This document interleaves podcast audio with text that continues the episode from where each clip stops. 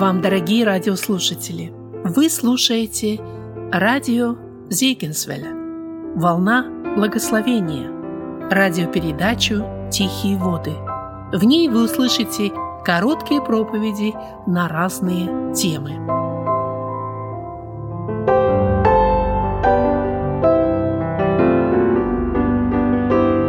Послание к евреям, 10 глава с 35 стиха и ниже – Послание к евреям, 10 глава, с 35 стиха и ниже. «Итак, не оставляйте упования вашего, которому предстоит великое воздаяние.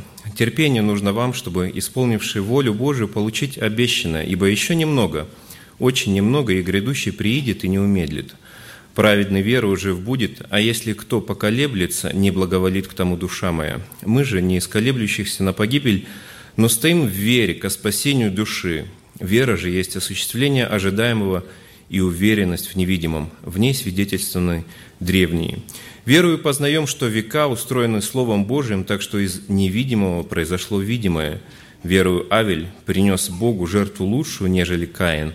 Ею получил свидетельство, что он праведен, как засвидетельствовал Бог о дарах его. Ею он и по смерти говорит еще. Аминь. Присаживайтесь, дорогие друзья дорогая Церковь Божья, слава Богу за это воскресное богослужение. Все наши слова, все наше песнопение, все, что здесь происходит, направлено к тому, чтобы еще раз напомнить о вечности, о небесной обители, которой мы все стремимся. Итак, не оставляйте упования вашему, вашего, которому предстоит великое воздаяние.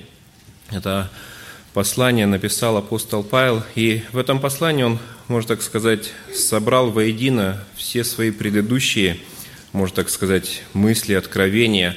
И оно как-то так устроено, что идет перед книгой Откровения, последней заключительной книгой Библии. И знаете, дорогие друзья, мы много можем э, рассуждать о том, э, в каком мире мы живем, что вокруг нас происходит. И это где-то начинает на нас ну, действовать немножко так угнетающе, согласитесь когда мы смотрим на какое-то всеобщее отступление, а, на какие-то проблемы, переживания в церквах, в семьях. Но, знаете, Писание нас призывает к тому, чтобы мы смотрели немного дальше. Писание призывает нас к тому, чтобы мы смотрели на воздаяние нашей жизни, наших стараний, нашего хождения за Богом. Ну и просто, чтобы начать как-то наше рассуждение, а что мы хотим, что мы ждем в небе? Давайте как-то ответ. Что будет в небе? Давайте попробуем поговорить. Что будет в небе? Пожалуйста. Слез не будет точно. Точно. Хорошо. Что еще? Вот чего не будет, да? Что еще? Ночи не будет. Хорошо. Отлично. Что еще? Радость будет, да? Новый Иерусалим будет. Болезни не будет, да, я слышу. Еще что? смерти не будет, да? Хорошо, ну вот где-то вот наши представления такие есть, и все они правильные. Да, вот брат, скиня Бога с человеком, да. Дорогие друзья, и действительно оно где-то вот есть в нашем понимании. И вот все, что мы назвали, оно правильно, оно имеет место быть. Но знаете, дорогие друзья, если мы как-то подумаем об этом, да, вот не будет слез, не будет болезней, а, будет радость. И Писание нас не оставляет просто так в таком подвешенном состоянии, чтобы мы не жили какими-то там, ну, только размышлениями и так далее. Нет. Смотрите, 11 глава, 1 стих говорит такие удивительные слова. Ведь мы верим в это, мы это говорим, мы это как-то озвучиваем. Вера же есть осуществление ожидаемого и уверенность в невидимом. В английском переводе King James написано, что faith is a substance of invisible. То есть вера – это не просто, а это вера, она является материей, substance, ну, по-русски осуществление. И когда мы вот вдумаемся вот в эти слова, да, что вера – это не просто так, вера – это не просто, ну, как эфемерное понятие, как мы говорим, любовь или еще что-то. Оказывается, вера, она материальна. Вера, она может, э, если хотите, так может осуществляться, и кем осуществляться? Как неудивительно это, она может осуществляться здесь, уже на земле, нами, верующими людьми, которые веруют в Иисуса Христа. И как бы в доказательство апостол Павел говорит, в ней свидетельствованы древние, верую познаем, что века устроены Словом Божьим, так что из невидимого произошло видимое. Вот это слово немножко здесь употреблено, что века устроены. Какие века, да? Оно такое старославянское, э, перешло как-то вот и в наше время. Ну, века подразумевается мир. Вот когда апостол Павел, что Димас оставил меня, возлюбив нынешний век – он подразумевает, что Димас составил, возлюбив нынешний мир. И вот века, то есть вот этот мир, наша Вселенная, земной мир, э, мир небесный, они устроены Словом Божьим, так что из невидимого произошло видимое. Другими словами, когда мы смотрим, созерцаем природу, э, на красоту неба, на окружающий мир, леса, поля и так далее, то мы понимаем, что это устроено очень мудро, что был какой-то дизайнер, конструктор, который это все задумал и сотворил, и просто сейчас мы можем это видеть. И вот это понимание нас к чему-то обязывает. К чему? Если мы откроем послание к римлянам, первая глава, давайте мы вместе откроем. Послание к римлянам, первая глава, с 18 стиха. Павел пишет, «Ибо открывается гнев Божий с неба на всякое нечестие и неправду людей, подавляющих истину неправдою, Ибо что можно знать о Боге явно для них, потому что Бог явил им. Ибо невидимая Его вечная сила Его и божество от создания мира через рассматривание творений видимы, так что они безответны. Но как они, познавшие Бога, не прославили Его как Бога и не возблагодарили, но осуетились в умствованиях своих и омрачилось несмысленное их сердце, называя себя мудрыми, обезумели и славу нетленного Бога изменили в образ – подобный тленному человеку и птицам, и четвероногим, и присмыкающимся, то и предал их Бог в похотях сердец их нечистоте, так что они сквернили сами свои тела. И далее апостол Павел продолжает в конечном итоге, к чему это приводит, вот это познание Бога как Бога, но не прославление Его. Вот это понимание и отрицание, оно привело, ведет к греху и гибели. Знаете, дорогие друзья, вот мы все мы живем вот в этом современном мире, наши дети ходят э, в школу, студенты, да, у нас есть и так далее. И как печально слышать, что вроде бы м, ходил молодой человек на собрание, в церковь, да, или там девушка, и раз пошел учиться. В этом ничего плохого нету. Плохо что? Плохо тогда, когда вот этот мир начинает пропагандировать и вкладывать в сердца поколения молодого теорию о том, что ну, дарвинизм и так далее. Но если вдуматься, знаете, друзья, вот дарвинизм, он не возник на рубеже 19-20 веков, далеко нет. Оказывается, дарвинизм – это, можно так сказать, перевоплощение вот этого старого греха, пренебрежения верою в Бога, пренебрежения поклонения живому Богу. И то, что мы сегодня слышим, да, вот эти стрельбы в школах, ужасные расстрелы, моральное разложение, абсолютно все это является следствием того, что вот этот дарвинизм, отречение, оно вошло в сердца людей. И те, кто стоит у власти, принимает законы и так далее, и так далее. Это все еще было в, во времена Первой Церкви. И знаете, дорогие друзья, когда мы об этом рассуждаем, как все-таки важно нам, верующим, вот в это время понимать, что Господь хочет именно нас использовать для того, чтобы проводить вот эти постулаты веры в жизнь. В ней свидетельствованы древние, когда мы смотрим на невидимое, понимая, что был Творец – и Господь как бы говорит, ты живешь в этом мире, ты живешь в этом настоящем времени, но ты посмотри на будущее. Господь так же, как и в те времена, Он предрек, что будет нас ожидать. Это и тысячелетнее царство, и спасение, и многое-многое другое. И Он говорит, сегодня ты будешь делать то, что будет существовать завтра. Сегодня ты закладываешь фундамент завтрашнего дня. Часто вот как-то и братья рассуждают, да, что же делать вот, в наше последнее время. Ну, как-то надо выживать, э, спасать детей и так далее. И это понятно. Но, дорогие друзья, знаете, мы ничего лучше не найдем, э, как находить руководство в Слове Божьем. И знаете, вот когда мы читаем, давайте мы почитаем, прочитаем 2 Коринфянам, 5 глава, 10 стих. Второе послание Коринфянам, 5 глава 10 стих. Вот мы назвали многие такие моменты, да, ну, простые, которые мы как-то хотим где-то и желаем, чтобы в небе они были, да, это и радость, и скиния. Хотим какие-то моменты, чтобы они не были, это чтобы не было слез, не было болезней. И вот посмотрите, 2 Коринфянам 5 глава 10 стих. Павел пишет, «Ибо всем нам должно явиться пред судилище Христово, чтобы каждому получить соответственно тому, что он делал, живя в теле, доброе или худое. То есть, другими словами, будет воздаяние. Будет воздаяние и за добро, будет воздаяние и за зло.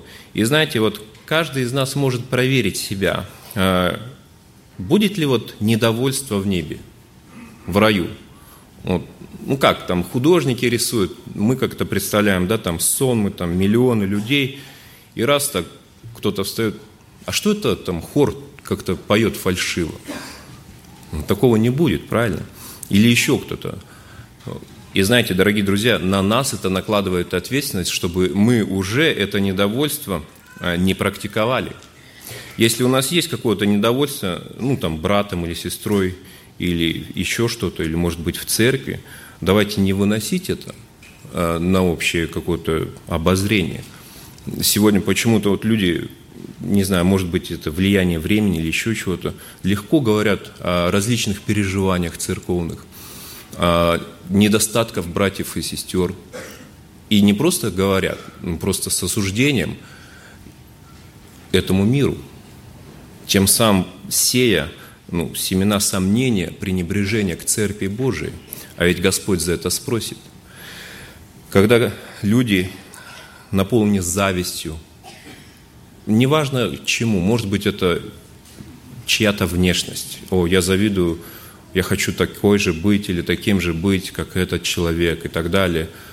Или, может быть, завидуют успеху служения какого-то человека. Знаете, друзья, зависти в небе не будет. И что же делать тогда? Если я чувствую, что я завидую, нужно благодарить. В небе будет благодарность, когда мы читаем книгу Откровений, и мы понимаем, что, Господи, ты хочешь нас быть, чтобы мы были благодарны за все. Когда люди, зачастую, вот 1 Коринфянам 6 глава, Павел пишет, «Кто смеет, кто у вас, как смеет, кто у вас, имея дело с другим, судиться у нечестивых, а не у святых? Разве не знаете, что святые будут судить мир? Если же вами будет судим мир, то неужели вы недостойны судить маловажные дела?»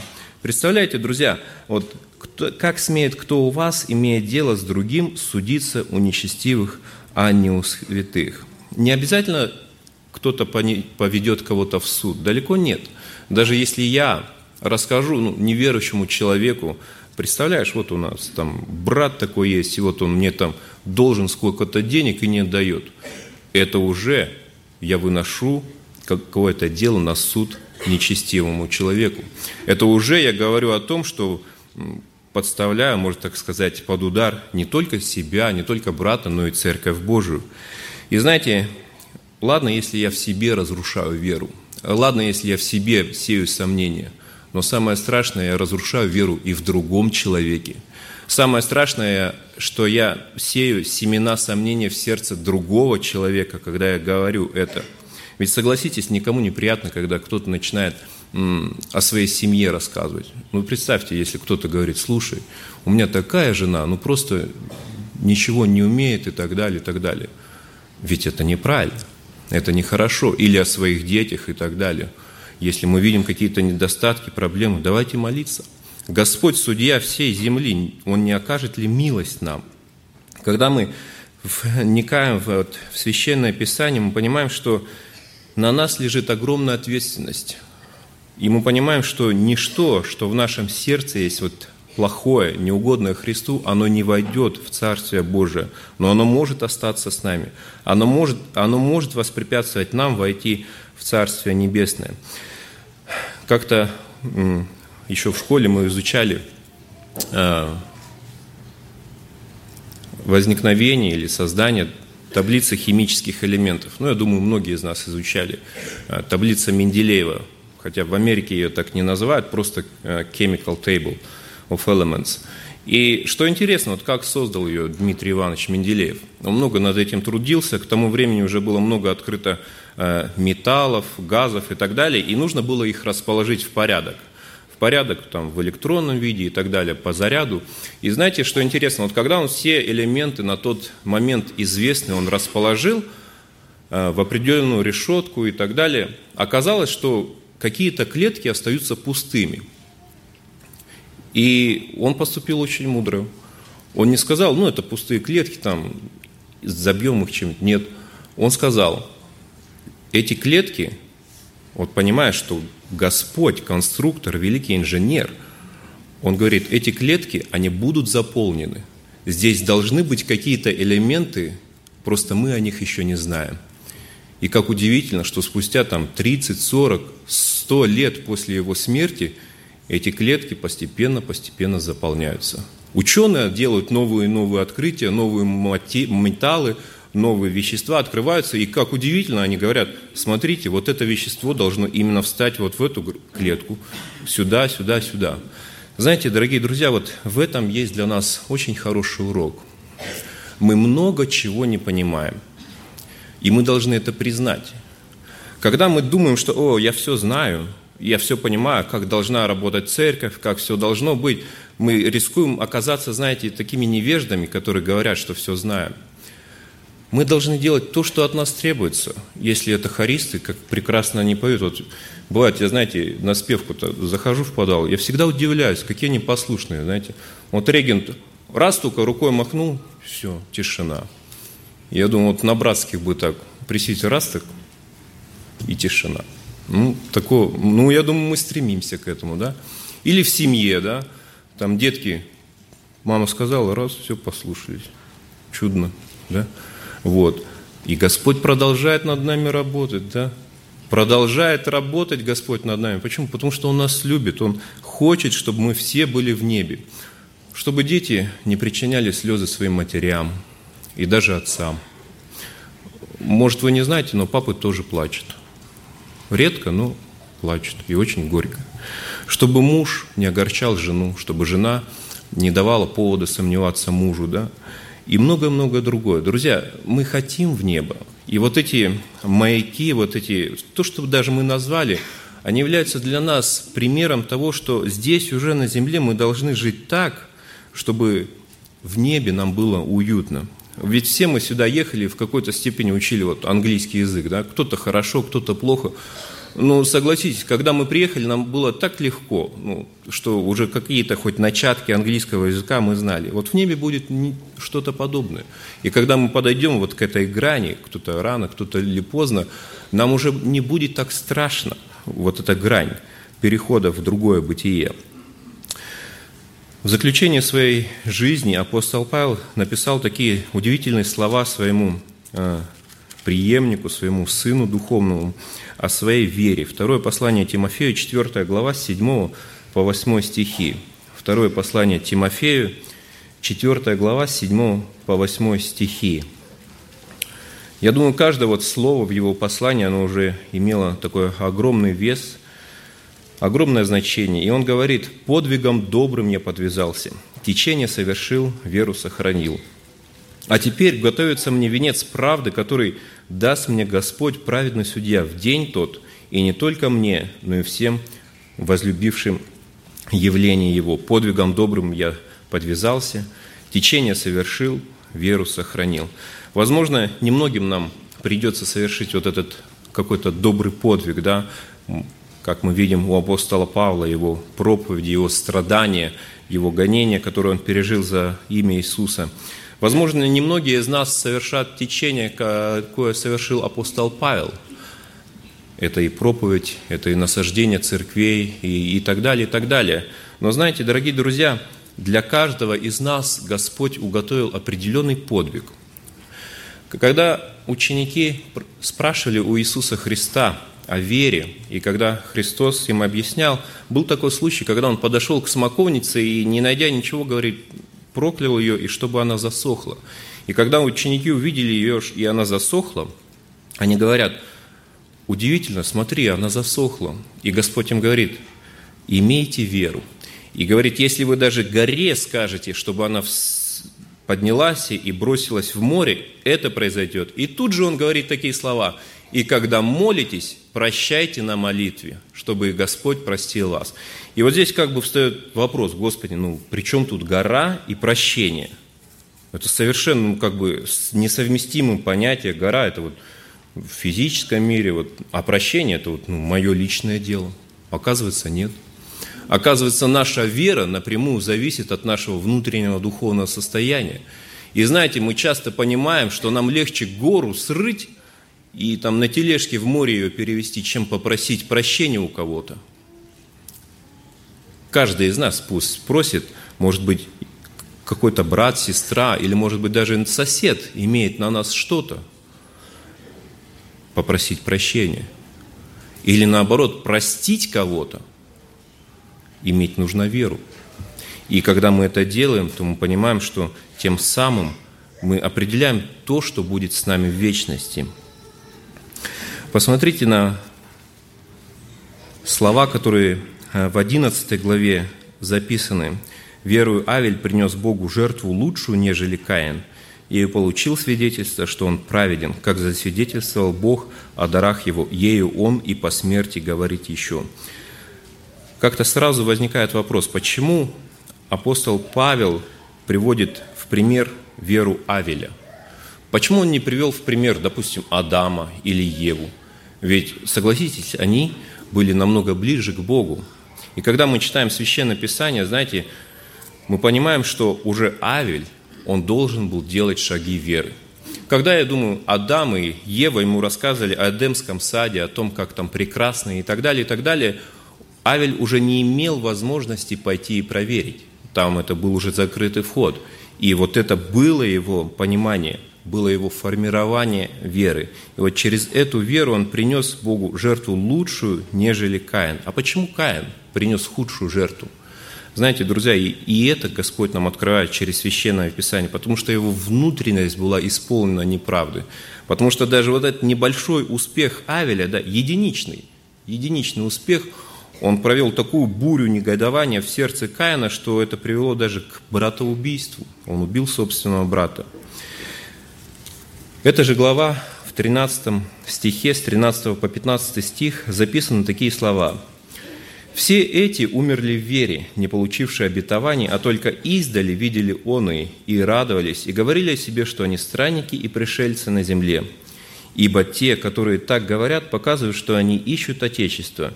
И если бы они в мыслях имели то Отечество, из которого вышли, то имели бы время возвратиться. Но они стремились к лучшему, то есть к небесному. Дорогие друзья, Интересно, и если бы они в мыслях имели то Отечество, из которого вышли, то имели бы время возвратиться. Нам порой кажется, ну что тут мысли, что они значат, да? Кажется, я о чем хочу, о том помышляю, хочу, думаю о этом, о, о другом. Но знаете, Писание нам ясно и четко говорит, что даже наши мысли, они определяют нашу жизнь. И Христос, помните, как Он говорил, что каковы мысли человека, таков и он. И даже если кто-то смотрит, да, и думает о ком-то, это уже является грехом, соделанным грехом. Поэтому, дорогие братья и сестры, вот почему важно так постоянно читать Слово Божие, постоянно в него вникать. Во-первых, потому что мы окружены не Словом Божиим. Э, Все, что мы видим в окружающем мире, пойдем мы на работу, да, в школу и так далее, и так далее, все, что не говорит о Боге, это против ну, вечности с Небесным Отцом. Может быть, это кто-то скажет не совсем так, но это действительно, если так вдуматься, то, может быть, даже душевные какие-то начинания, душевные какие-то порывы, но в конечном итоге, если они, они не говорят об Иисусе Христе, о вечности с Богом, то это все остается просто ну, читою. И поэтому, дорогие друзья, когда мы читаем Священное Писание, давайте помнить о том, что вера наша, она требует от нас определенных действий. Она требует подготовки к вечности с Богом, чтобы это присутствовало в нашей жизни. Аминь. Помолимся.